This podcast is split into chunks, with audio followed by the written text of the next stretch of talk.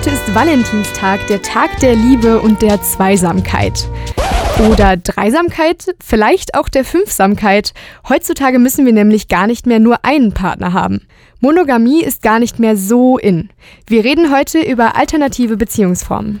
Reporterin Alexandra Prokofjew, selbst eine totale Monosocke, hat sich für uns mal in die Welt der Polyamorie und offenen Beziehungen begeben und mit Leuten gesprochen. Alex, was waren so deine ersten Eindrücke? Ich habe von Anfang an gedacht, so alternative Beziehungstypen sind nichts für mich persönlich.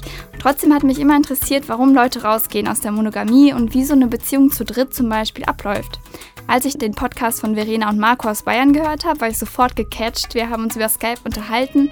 Die beiden sind seit neun Jahren zusammen, haben schon zusammen drei Kinder und führen seit zwei Jahren eine offene Beziehung. Auf mich wirkten Marco und Verena wie das typische junge Ehepaar, das man beim Elternsprechtag antreffen würde. Also ich sag mal ganz normal. Marco ist 40, Verena 30 und die beiden haben mir im Skype-Interview erzählt, wie sie ihre offene Beziehung ausleben. Bei mir ist es tatsächlich so, wenn ich jemanden kennenlerne, ähm, ich sage jetzt mal typischerweise One-Night-Stands oder irgendwie sowas oder ich kann in der Disco mit derjenigen dann rummachen oder so, braucht keine Gewissensbisse haben, trotz Frau und Kinder, weil die Karten liegen ja auf dem Tisch. Wenn die Situation entsteht, sage ich ja auch, du pass auf, ich bin in einer offenen Beziehung, bla bla bla. Also ich gehe schon auch offen damit raus, damit sich keiner irgendwie falsche Versprechungen macht äh, oder irgendwas erwartet, was dann nicht eingehalten wird. Marco hatte keine Hemmung, mir jede Frage auch vor seiner Frau zu beantworten. Du hast das Interview also mit den beiden zusammengeführt? Genau, also die Kinder der beiden waren im Bett und ich habe später abends per Skype angerufen und dann ging es direkt los. Das hat mich schon gewundert, dass ein Ehepaar so offen über die Liebesbeziehung zu anderen Personen reden kann. Ist ja jetzt nicht so üblich für ein verheiratetes Paar. Zu seinem Ehering hat mir Marco noch eine kleine Anekdote erzählt. Also ich habe einen Ehering, den habe ich allerdings am Mittelfinger. Da gibt es zwei Varianten, wenn mich einer darauf anspricht. Die eine Variante ist, dass ich eben eine offene Beziehung habe und damit der Gesellschaft den Mittelfinger zeige. Tatsächlich ist es so, dass der Ring zu groß ist für meine Ringfinger inzwischen und beim Waschen und Duschen fällt er mir dauernd runter und irgendwann verliere ich ihn. Und am Mittelfinger passt er halt noch. Also bei Marco ist es einfach so, dass er um die Häuser ziehen kann und sich quasi benehmen kann wie ein Single. Er hat von Zeit zu Zeit One-Night-Stands und lebt so die offene Beziehung aus. Für Verena läuft die offene Beziehung ganz anders ab. Ich habe quasi Marco und habe zusätzlich zusätzlich noch einen Partner. Äh, mit dem bin ich jetzt dann knapp ein Jahr zusammen.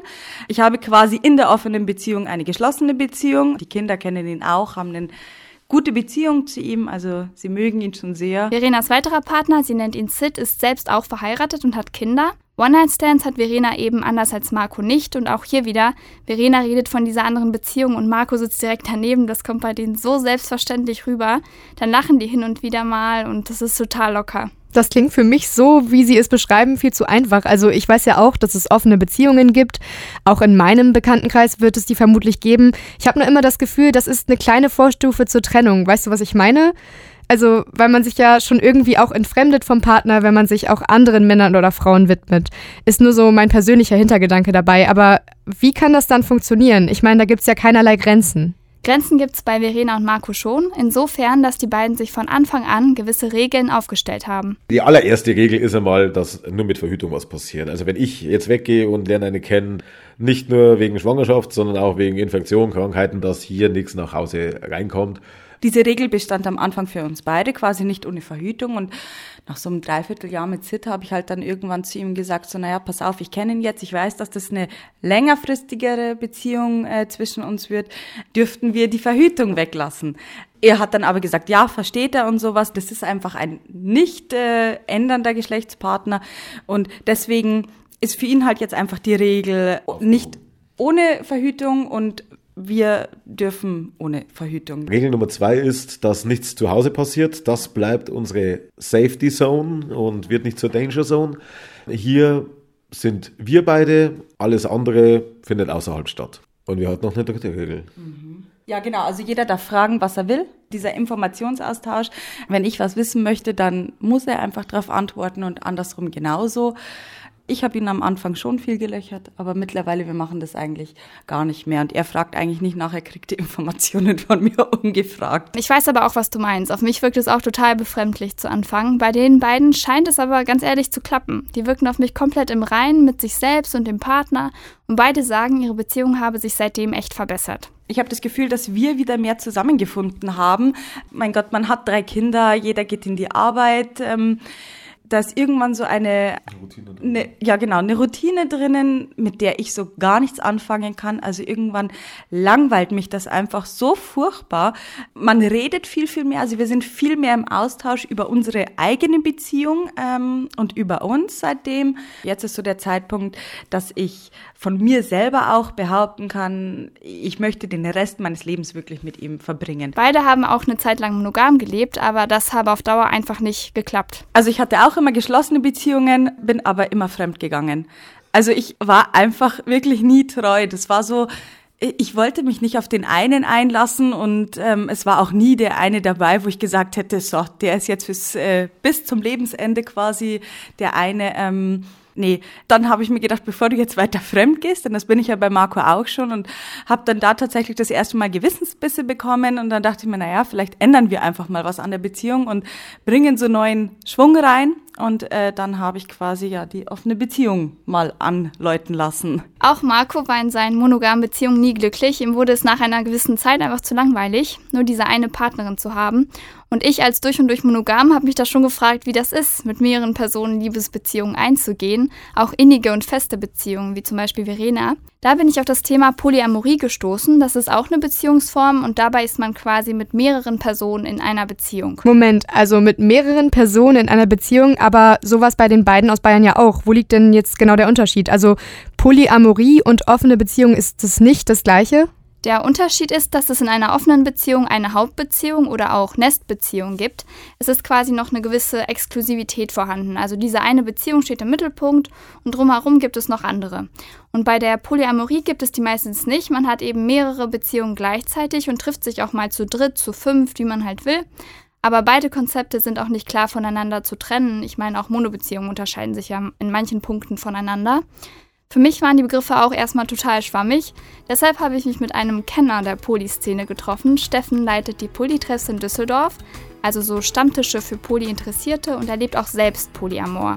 Ich habe ihn in seiner Wohnung in Düsseldorf besucht und mir mal erzählen lassen, wie Polyamorie so funktioniert. Ich hatte ein Date mit einer Person, die selber gerade das erste Mal ein, ein polyamores Date mit mir hatte. Das war das, der erste Schritt in die polyamore Szene. Hat aber noch einen Partner am Start gehabt. Die wohnten auch zusammen. Wir hatten dann gemeinsam Essen vorgeplant, wollten dann dort vor Ort Essen machen. Und ich hatte dann halt so zwischendurch nachgefragt, ja, was ist eigentlich mit, äh, ne, mit X? Und die meinte dann so, das, der ist nebenan, wartet dann, bis wir fertig sind mit dem Date. Und ich so, was, das geht ja mal gar nicht.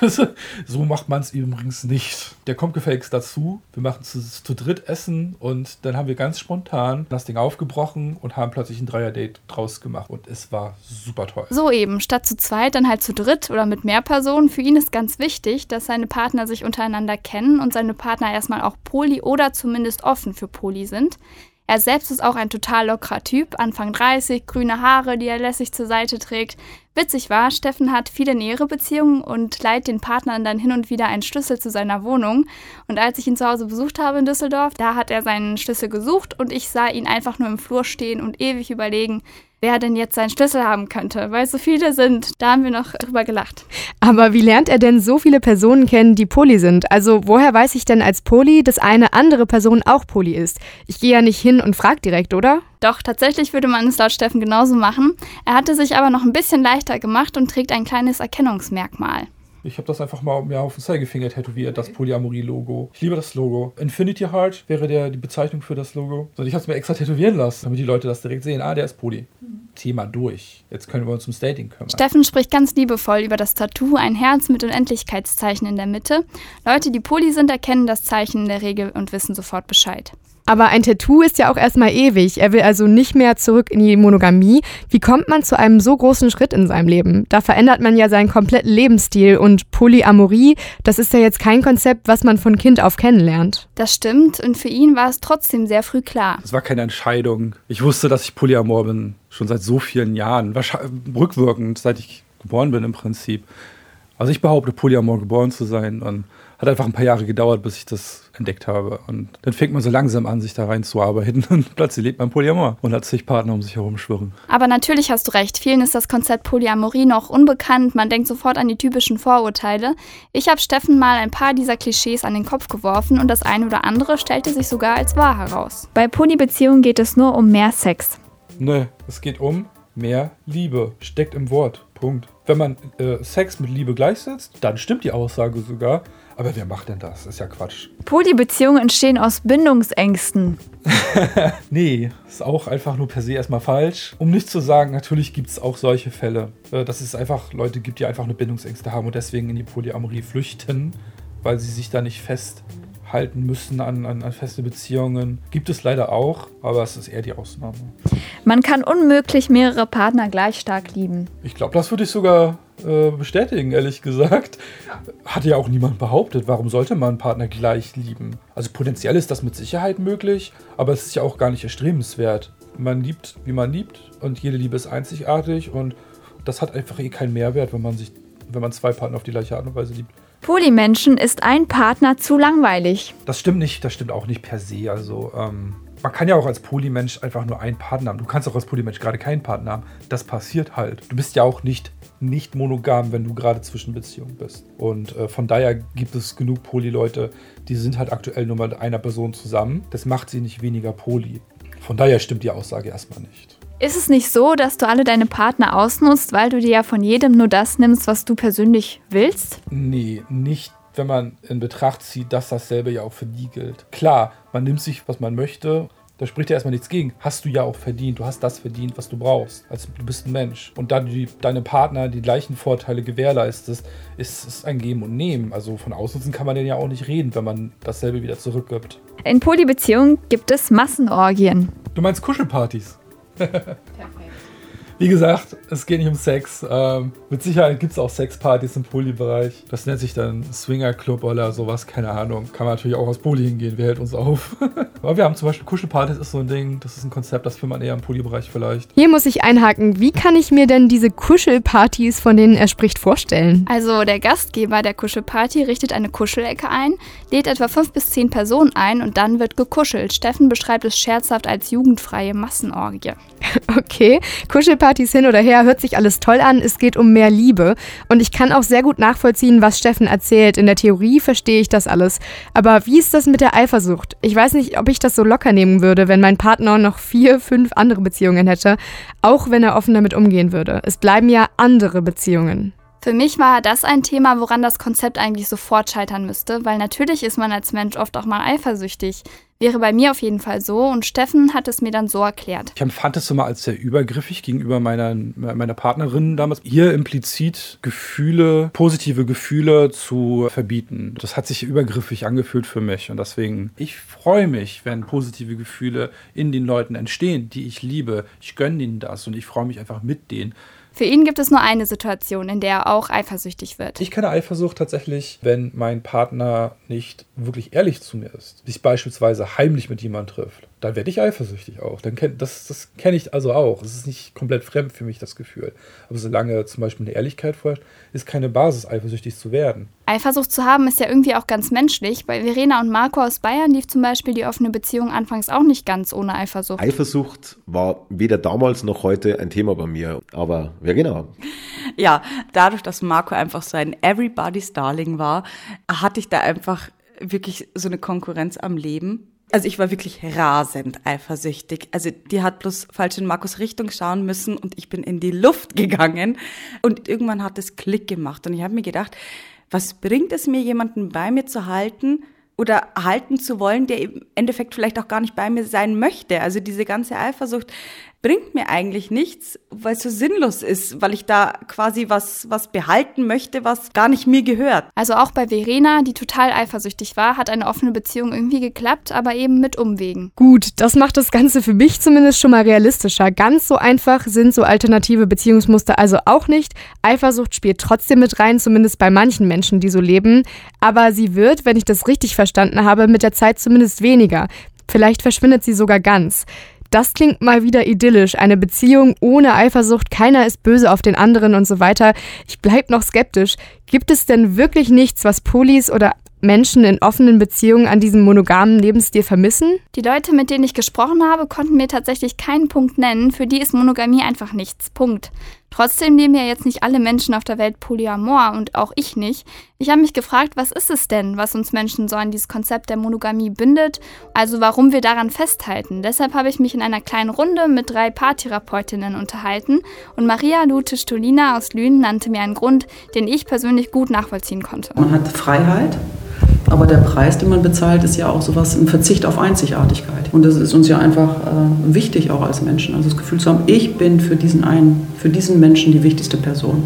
Und darauf verzichte ich. Und das ist ein hoher Verzicht, finde ich. Verzicht auf Einzigartigkeit, auf absolute Geborgenheit, vielleicht absolute Sicherheit. Das ist eben ein Preis, den nicht viele zahlen wollen. Ja, genau, das wäre auch das, was mir total fehlen würde. Das macht ja eine Beziehung auch irgendwie ganz besonders aus, also in meinen Augen, diese Sicherheit. Auf jeden Fall. Aber andererseits, so eine absolute Sicherheit gibt es überhaupt? Ich glaube, das ist auch so ein Punkt, der viele in die Polyamorie zieht. Was ist heutzutage schon absolut sicher, gerade so in Beziehungsfragen? Gut, da hast du natürlich recht, sowas kann es auch in der Monogamie nicht geben. Und es werden auch immer mehr Menschen, die sich einer alternativen Beziehungsform widmen, oder? Hab ich zumindest den Eindruck.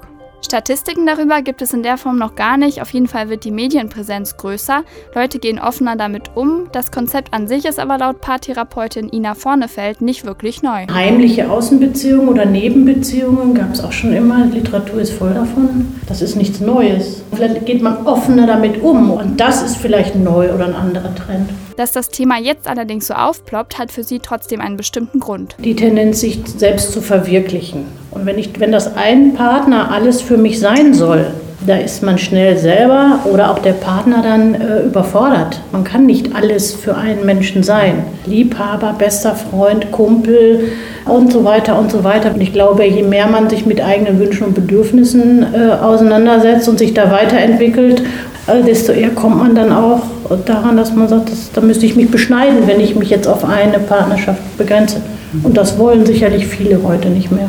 Ich könnte mir vorstellen, dass sowas in der Gesellschaft nicht so gern gesehen ist, oder? Viele setzen das ja immer noch mit Fremdgehen gleich. Ist es nicht so, dass die Leute, die das so offen ausleben, auch irgendwie diskriminiert werden, eben weil die Mehrheit ja monogam lebt? Eigentlich nicht. Sowohl Steffen als auch Verena und Marco waren sich einig, dass in Bezug auf diese Beziehungsform keine Diskriminierung da ist, wenn sie anderen Menschen davon erzählen. Die sagen dann meistens, aha, okay, dann ist das so. Nach dem Motto geht mich nichts an. Und ganz ehrlich, die meisten Menschen reagieren so. Finde ich immer sehr angenehm, weil ich denke, deswegen ist die Diskriminierung gegenüber polyamoren Menschen gering, sehr, sehr gering tatsächlich. Viele reagieren sogar interessiert. Das haben mir zumindest Marco und Verena aus Bayern erzählt, die die offene Beziehung führen. Was uns aufgefallen ist, ja auch äh, eben da wir ja sehr offen damit umgehen, dass vor allem Frauen sehr offen für dieses Thema sind. Hätte ich mir nicht gedacht. Ich dachte eigentlich immer, dass die Männer hier diejenigen sind, die sich denken, ole ole.